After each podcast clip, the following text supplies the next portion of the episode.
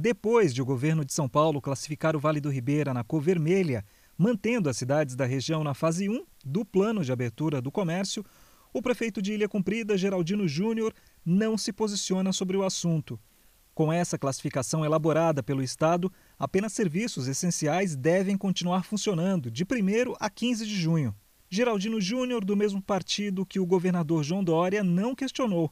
A classificação na cor laranja, fase 2, daria liberdade às cidades do Vale do Ribeira, incluindo Ilha Cumprida, de flexibilizar as medidas de restrições e permitir a abertura de mais atividades da economia.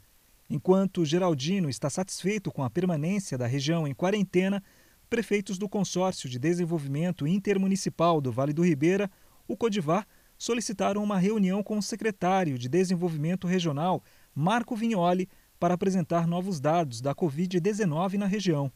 De acordo com o Codivar, a região possui leitos suficientes para pacientes da Covid-19. Os prefeitos Valmir da Silva, de Iporanga, Exigomar Pessoa, de Miracatu e Gilson Fantin, de Registro, aguardam um encontro com o secretário. Nesta semana, por meio das redes sociais, o prefeito de Registro manifestou descontentamento com a classificação do Vale pelo governo estadual.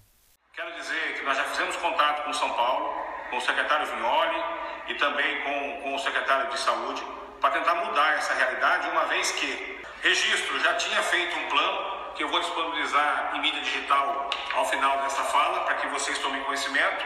Não só registro, mas todo o Vale do Ribeira é, se manifestava pela abertura de grande parte do seu comércio, uma vez que é uma característica, é o perfil das cidades do Vale, o, a, a, o segmento de comércio e serviços, que é responsável por até 80% da atividade econômica de cada cidade. A qualquer momento, eu volto com informações.